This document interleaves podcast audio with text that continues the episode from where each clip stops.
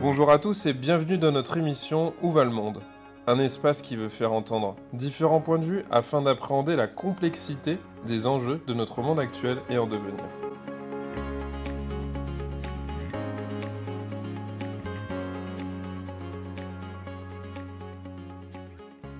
Stéphane Bertin, bonjour. Bonjour. Alors aujourd'hui pour Où va le monde, on va parler mise en scène, mise en société, théâtre, pour commencer, je vais vous proposer de vous présenter à nos auditeurs. Ben, donc, je suis un, ancien technicien de, l'ORTF euh, euh, qui a eu l'avantage euh, de pouvoir rentrer très jeune à un moment où l'ORTF n'existait même pas pratiquement. C'était la radio-télévision française.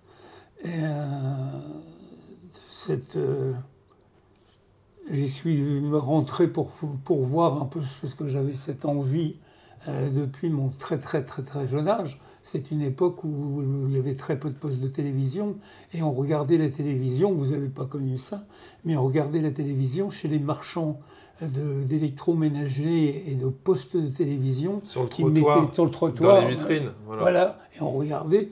Et moi, à 10 ans, 11 ans, euh, je regardais et je me disais, euh, putain, je voudrais bien faire ça, c'est ce que je voudrais faire. Et en plus, à l'époque, c'était un, programme qui passait en permanence à longueur de journée. L'antenne ne commençait qu'à 18h30 ou 19h et se terminait à 22h. Donc, euh, ça faisait du monde dans les rues alors Comment Ça faisait du monde dans les rues alors Ah, il y avait bah, certaines choses, oui. les gens, puis les gens regardaient, étaient fascinés de cette image noire et blanc subitement. Hein. Et, euh, et, mon envie est née de là. Et quand j'ai eu la possibilité, en étant avec quelques années, quelques années de plus, euh, et une époque où on pouvait rentrer à la télévision, il n'y avait pas des gardes et des, et des sbires à la porte. Euh, j'ai été à Cognac-Jet, euh, je connaissais le nom, je m'étais débrouillé pour avoir le nom de la personne qui s'occupait des assistants et des scripts. Et j'ai dit, je viens voir Madame Mantel. On m'a dit septième étage.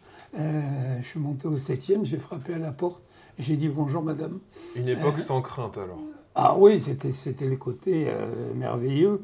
Et on rentrait à Cognac comme ça. Euh, et, c'était, et c'était un mois de juin.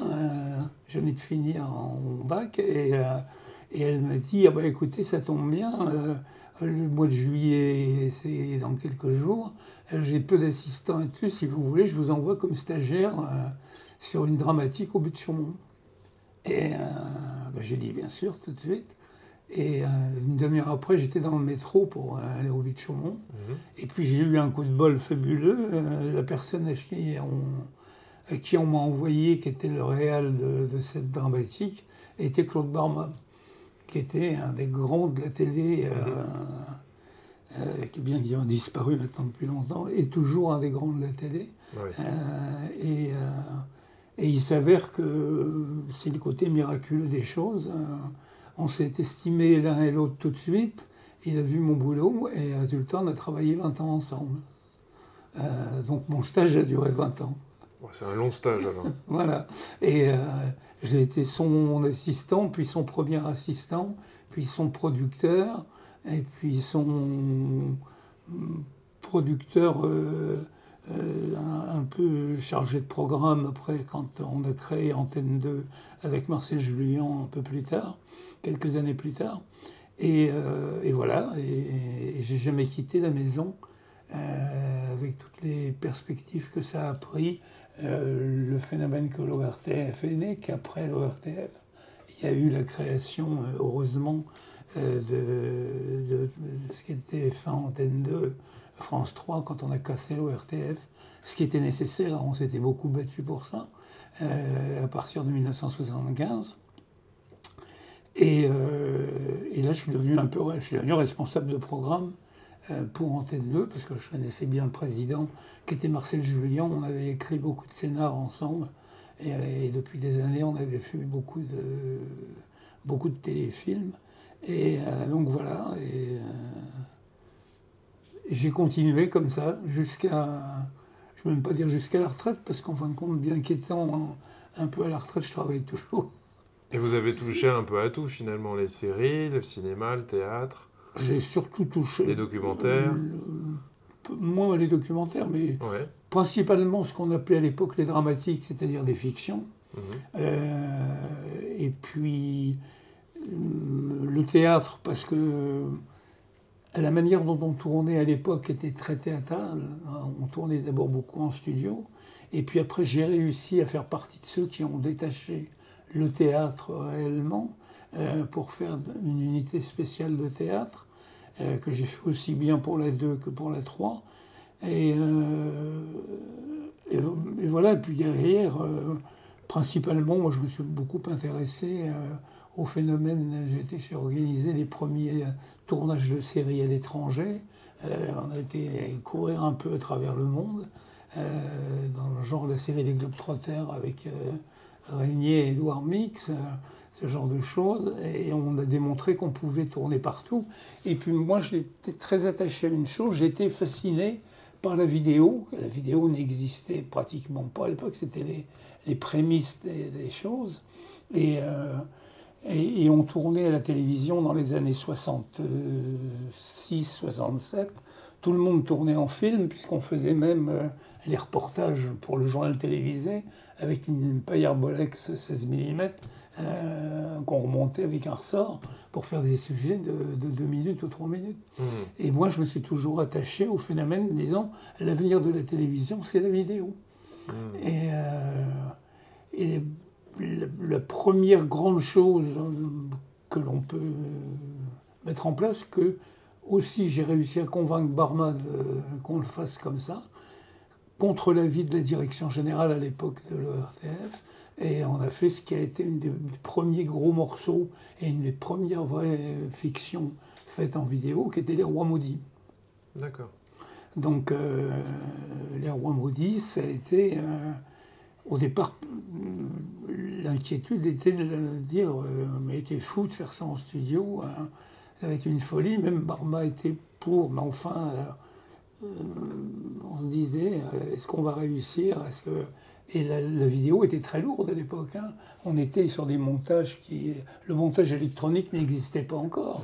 Hein. on avait... Euh, et puis on tournait d'abord avec quatre grosses caméras sur deux plateaux au but de Chaumont.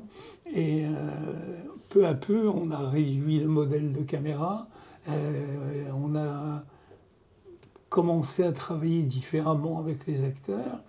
Euh, et, ce qui a été merveilleux, alors par exemple, je cite Le Roi Maudit parce que d'abord, ça, d'abord c'est curieux, c'était, vous connaissez l'auteur, c'était Maurice Druon. Et euh, il s'avère que Les Rois Maudits ont beaucoup plu au président de la République de l'époque, euh, qui était Georges Pompidou.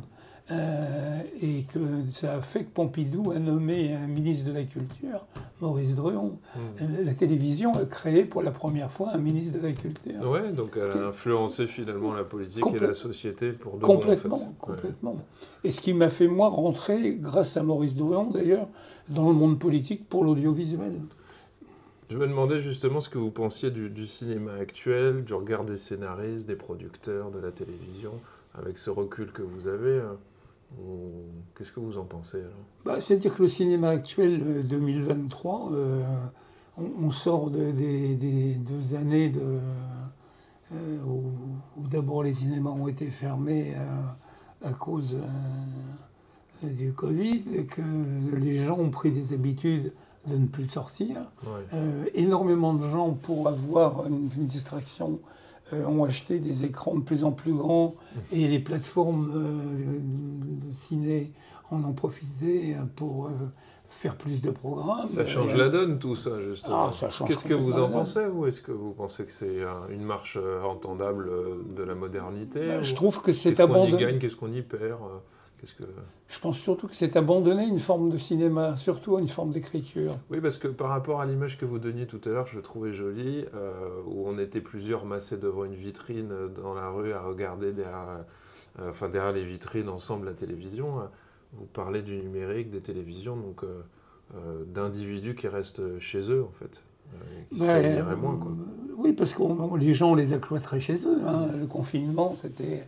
On n'avait pas le choix, de toute façon, vous comme moi, on est resté. Et puis les gens ont pris des habitudes. Ils ont pris d'une part l'habitude d'avoir une, grande image, et on n'a jamais vendu autant de postes euh, avec des écrans qui font, enfin de postes, d'écrans qui font 2 mètres carrés ou 2 mètres carrés 50, euh, avec des conditions techniques de réception absolument parfaites. Et puis surtout, les plateformes, que ce soit Netflix ou, Disney ou différentes, subitement avec tel catalogue, euh, ont proposé tellement de programmes différents que les gens n'étaient plus tributaires de ce qui sortir le mercredi.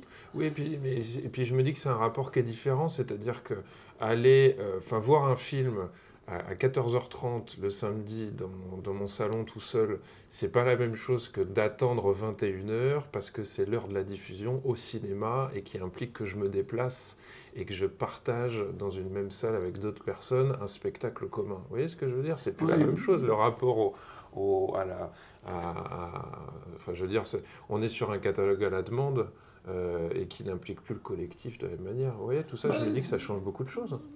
Par contre, le phénomène, euh, le, côté de la sortie hebdomadaire ou mensuelle pour aller au cinéma, en famille ou avec euh, sa maîtresse ou son amant ou, ses enfants, hein, il y avait un côté sympathique euh, qui, qui était... La fidélité n'a plus la même saveur aujourd'hui, ça j'entends. Alors, c'est beaucoup moindre. Il y a à, l'intérieur de moi, c'est surtout le je suis très déçu de ce qui est proposé comme film. D'abord, les derniers films qui n'étaient ah. pas distribués au moment du confinement, du coup, les distributeurs les ont vendus aux plateformes.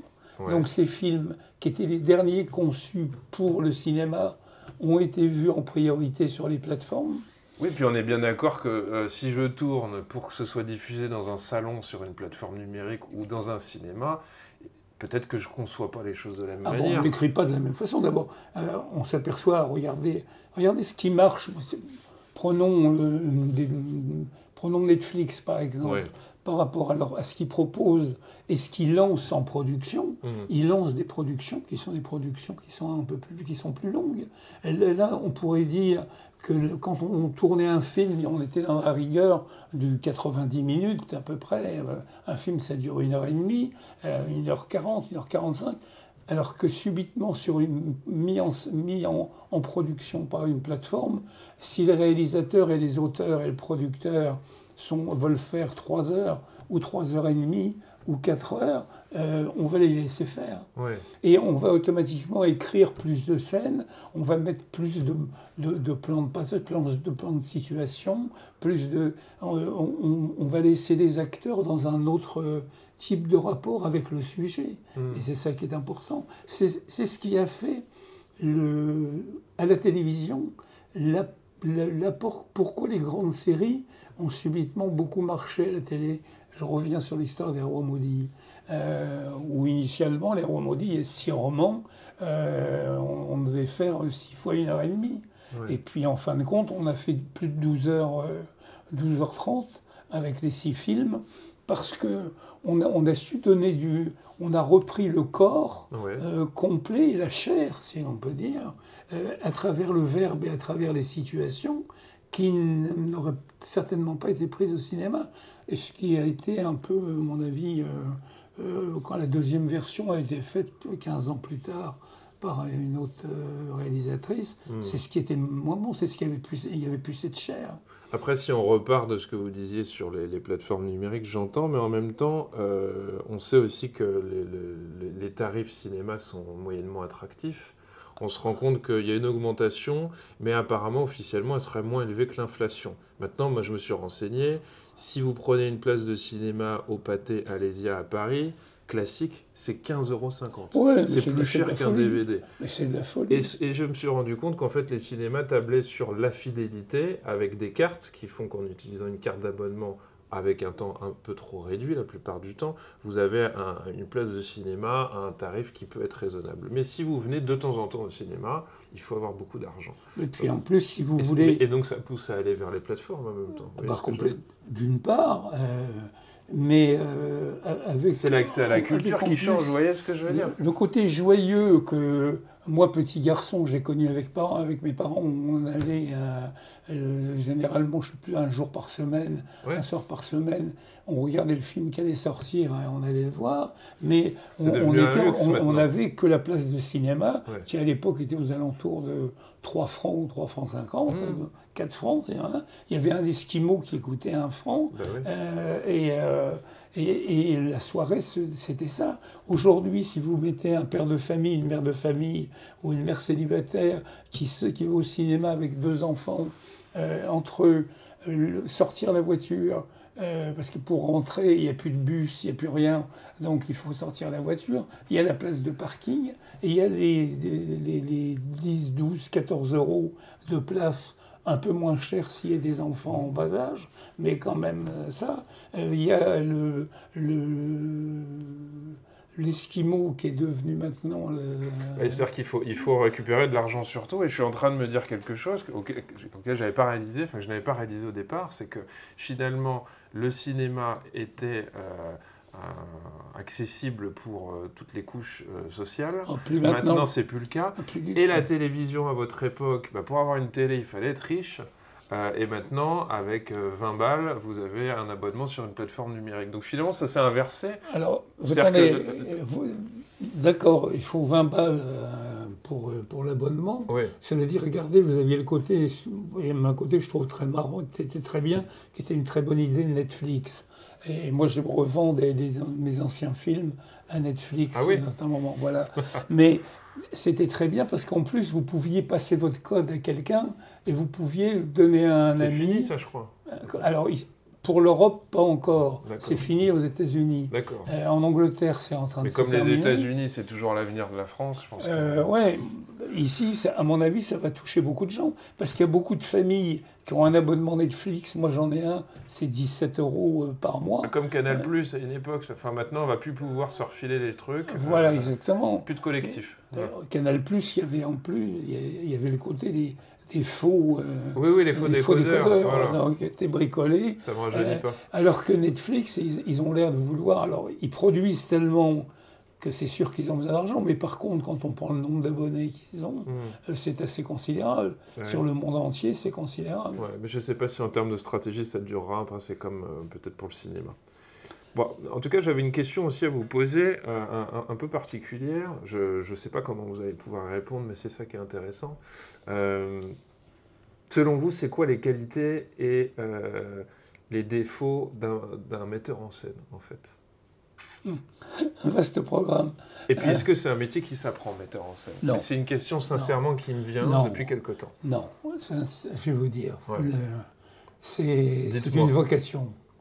C'est une vocation parce que c'est, euh, vous l'avez, d'ailleurs, on, se rend compte du problème. Euh, que vous ayez fait euh, euh, l'INSAS à Bruxelles ou les, écoles l'IDEC qui existaient, quoi que ce soit, c'est pas ça qui va vous donner le talent pour le faire. C'est quoi alors?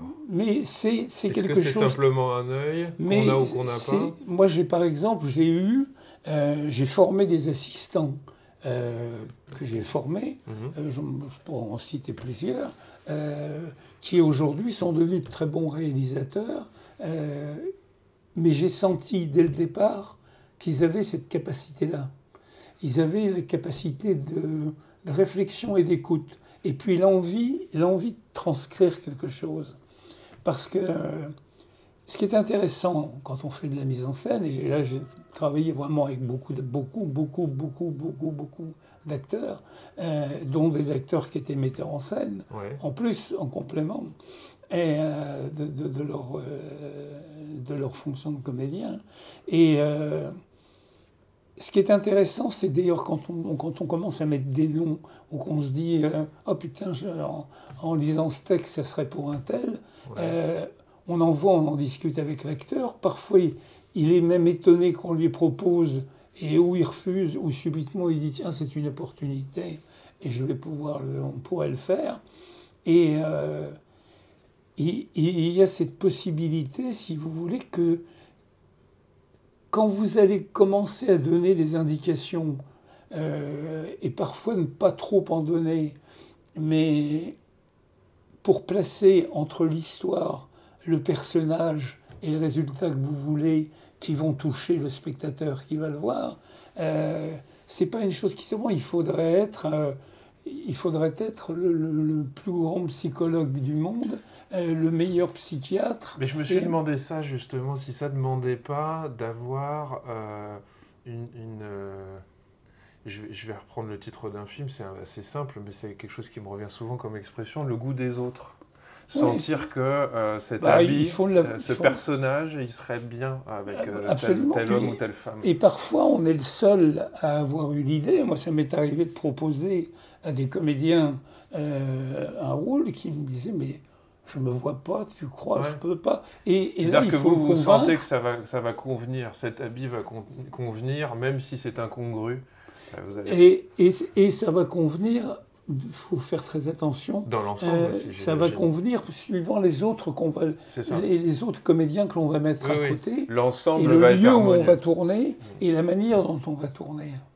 C'est, ça joue énormément. C'est un, un, film, ou encore plus une série de télé, c'est pas un acteur, c'est plusieurs acteurs, mais c'est aussi l'histoire que l'on raconte, c'est aussi la situation dans laquelle on le met et le lieu dans lequel on tourne, et, comment on va le faire, et incidemment comment on va le monter derrière. Hmm. Parce que la part de montage est extrêmement importante sur un film. Il ne faut pas l'oublier, on a, on a, un peu tendance à oublier ça, et les, grandes qualités. Euh, moi, j'ai connu des grands monteurs, que ce soit au cinéma, que ce soit à la télévision, et des grandes monteuses euh, qui, qui, vous, qui était une vraie complémentarité artistique du film. Oui, et puis j'imagine qu'entre le monteur et le metteur en scène, il faut qu'il y ait euh, quelque ah, chose ah bah un, C'est une communion. c'est pas possible. C'est une communion totale tout le temps. Vous passez d'abord le montage, c'est 12 heures par jour, euh, et, c'est c'est une période longue, et parfois on n'est pas d'accord. Et puis souvent, le monteur ou la monteuse vous sauve des trucs sur une, chose qu'on avait anticipée et qu'on a abandonnée aussi. Et c'est un point dont il faut se méfier aussi euh, comme metteur en scène. Euh, c'est, je dirais plus comme directeur d'acteur, je préfère le mot d'ailleurs. Que metteur en scène, directeur d'acteur. Oui, moi je pense que mieux dire. C'est des, des, acteurs que vous dirigez vraiment? Bah, Ça serait pas réducteur, ça, directeur d'acteur? Non, parce que c'est une façon. C'est une façon de. C'est comme vous êtes architecte. Ouais. C'est ça alors que metteur en scène, euh, ça voudrait dire euh, tout impliqué, alors que comme, comme réalisateur, vous vous dirigez, vous savez, vous avez euh, une part très importante qui est la déco, par exemple, qui est vraiment un élément essentiel de votre film. Vous avez toute la partie costume, qui, alors, sur des films modernes, et puis comme il n'y a souvent pas beaucoup d'argent, c'est pas la, la, portion congrue, mais c'est extrêmement important. Et puis un style à donner.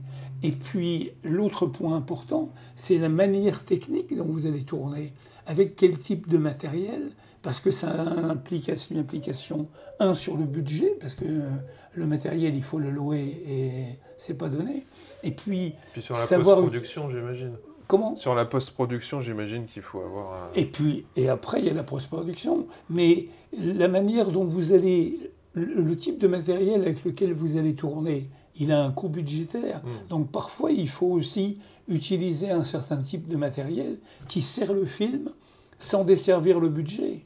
Et vous avez le phénomène, il faut prendre un principe qui coûte relativement cher, ça a diminué, mais cher, c'est le type d'éclairage que vous allez faire, avec quel type de matériel. Et puis derrière, savoir aussi comment vous allez le monter, votre film. Hmm. C'est vraiment, moi j'aime beaucoup une chose, c'est l'avantage qu'au bout de dix jours de film, généralement le monteur commence, la monteuse commence. Je dis la monteuse parce que j'aime beaucoup travailler avec les femmes et euh, moi j'adore les monteuses ont un regard, euh, euh, elles ont un vrai sens des choses. Les monteurs sont, j'ai eu de très bons monteurs, de remarquables monteurs d'ailleurs. Euh, qui m'ont aussi participé à apprendre le métier. Mais je dois dire que mes meilleurs moments de, de possession du moyen euh, pour, pour, faire un bon film, c'est aussi le partage avec sa monteuse. D'abord parce qu'il n'y a, pas d'horaire, on fait ce qu'on veut, on est tout seul. Euh, et on, est à deux à bosser 10, 12 heures, parfois 15 heures par jour pour, pour avoir une finalité, parfois en s'engueulant, parfois en se congratulant. Bah, J'espère, avec des émotions. quoi. Et voilà, où ça vient, hein, hmm. où le jus monte et où et subitement on se rend compte de ce qu'on fait. Je, je, je, me dis que ce serait intéressant d'avoir votre point de vue sur, euh, on va dire, euh, entre les années 80, où vous avez pu faire un tournage de Maigret à Tucson ou, à New York, et, et, les années 2020. Qu'est-ce qui serait différent, en fait, si, si vous étiez amené à voir ce projet aujourd'hui? Mais on, on, peut pas... Le budget serait différent? Ça ne se compare pas. vous allez me dire. Je me doute. Alors, je vais vous dire, là, je vous réponds de façon très simple vous, citez Maigret. Euh, les Maigret, j'ai participé au montage de la première série, la seule vraie grande série, celle avec Jean Richard, euh, qu'on avait conçue avec Barma en 66. Hein. Euh, et d'ailleurs, pour avoir rencontré Simon, ce qui était quand même extrêmement important, et avoir discuté avec, c'était aussi le phénomène dans un Maigret, il, faut, c'est complètement intemporel. C'est Maigret, Simon, c'est le même personnage. Et, ce qui intéressait Simon, c'est l'homme. C'est euh, son comportement, sa façon de penser. Sa psychologie, sa façon d'être, son rapport au monde. On parlait de psychiatre tout à l'heure et de psychologue, et c'est exactement ça. Et d'ailleurs, on a fait de la première série, on en a quand même tourné 97, Hein, euh, entre, euh, j'étais premier assistant sur le premier en octobre 66, et j'en ai réalisé beaucoup, et j'ai fait le dernier euh, qui était Maigret à New York, que je m'étais toujours gardé, parce que j'aime beaucoup New York et je connais bien la ville, et je tenais à le faire, et j'aimais beaucoup le roman. Et on l'a fait au mois de septembre 89. D'ailleurs, le côté un peu terrible, trois jours avant le début du tournage, à la mi-septembre 89, euh, Georges Simenon est mort. Euh, c'était donc il y avait, euh, vous voyez, il y avait un peu cette chose. Mais et, l'instruction qu'on donnait aux réalisateurs, il y en a quand même sur les 97, on a été quand même un certain nombre de réalisateurs à en faire, et c'était surtout de, ne pas marquer l'époque, jamais, ni trop le lieu. Et moi j'ai même fait une chose, il y a beaucoup de Maigret qui se passaient à Paris, euh, que j'ai euh, emmené en province. Parce que je retrouvais en province un climat qui était en fin de compte le Paris bourgeois des années 40 euh, mmh. ou, 37 ou, 50. je me donne l'exemple par exemple dans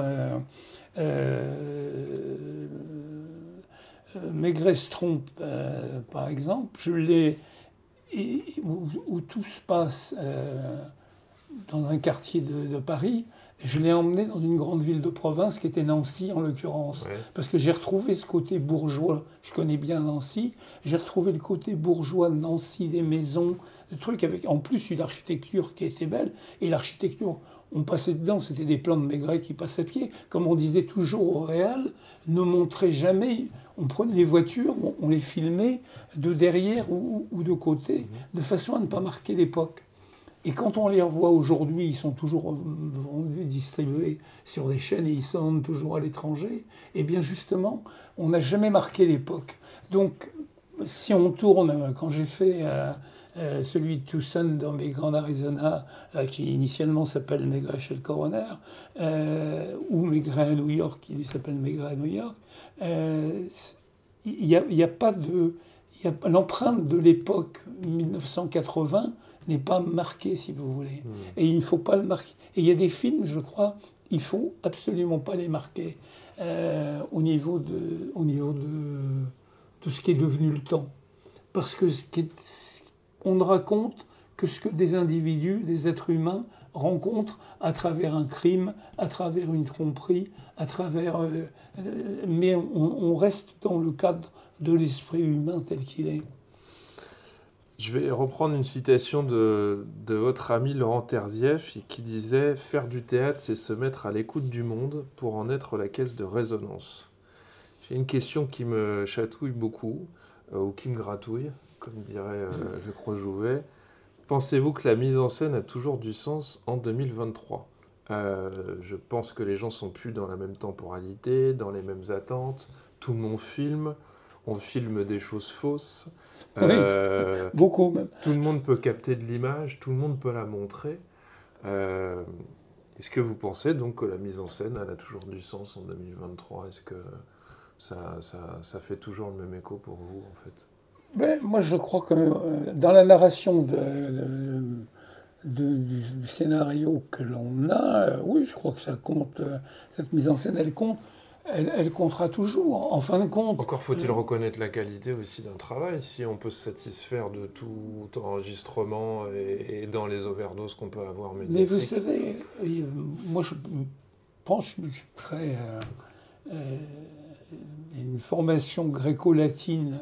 Euh, pour mes langues étrangères et, les études que j'ai faites. Et euh, en fin de compte, quel différence y a-t-il entre le théâtre euh, des op euh, et, aujourd'hui, ça fait 4000 ans que des comédiens, des auteurs écrivent, que des comédiens jouent, et, euh, on raconte des histoires qui sont des histoires humaines, en fin de compte.